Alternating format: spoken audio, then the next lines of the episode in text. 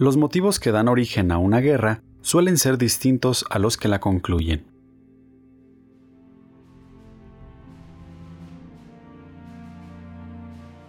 El 24 de febrero de 1821, en la ciudad de Iguala Guerrero, se firmó un documento político por el cual se declaraba a la Nueva España como un país soberano e independiente.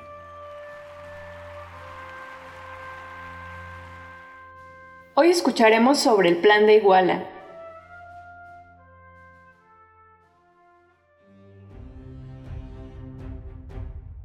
Para la década de 1820, todos los líderes del movimiento independentista han sido capturados y fusilados. El Congreso que Morelos había defendido fue disuelto. En este punto, el movimiento de independencia no está organizado y solo destacan esfuerzos de Vicente Guerrero, Guadalupe Victoria y Nicolás Bravo. Habían pasado ya 10 años de guerra constante. Mientras tanto en España,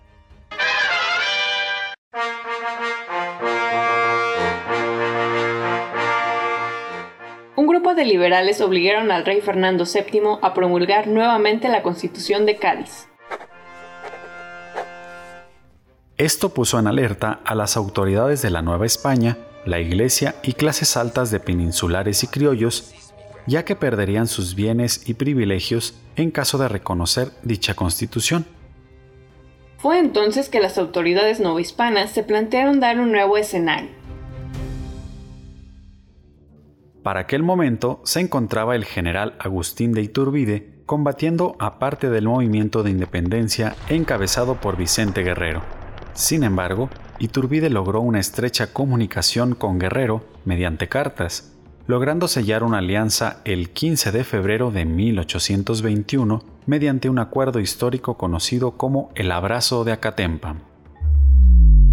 Aquí es importante señalar que existen distintas versiones donde se señala que en realidad Iturbide tendría tal menosprecio por gente como Guerrero, que difícilmente lo iba a abrazar y que dicho abrazo fue una invención para dar a conocer que hubo un entendimiento entre ambos personajes.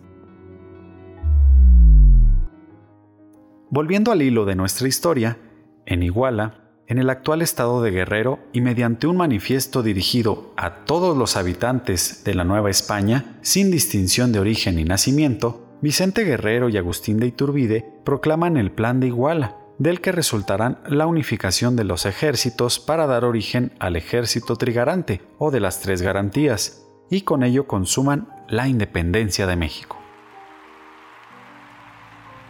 Dicho manifiesto se funda en la enseñanza de la historia y en el curso natural de las cosas humanas. Declara que la independencia de México es una necesidad su lema es Independencia, Unión y Religión, y su símbolo la enseña nacional mexicana que nace en esta fecha. Confeccionada en ese mismo lugar por el sastre José Magdaleno Campo, que le entrega al regimiento de Celaya. La idea de la religión, independencia y unión fueron representadas por los colores blanco, verde y rojo, colocados en franjas diagonales y con una estrella al centro de cada una de ellas.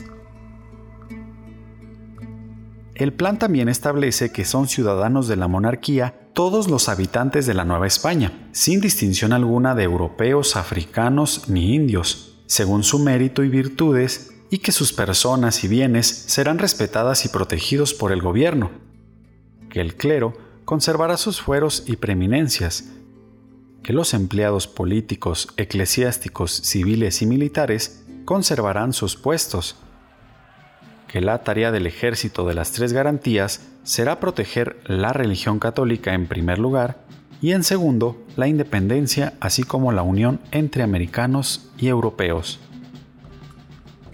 Finalmente el acta de independencia será firmada el 28 de septiembre de 1821.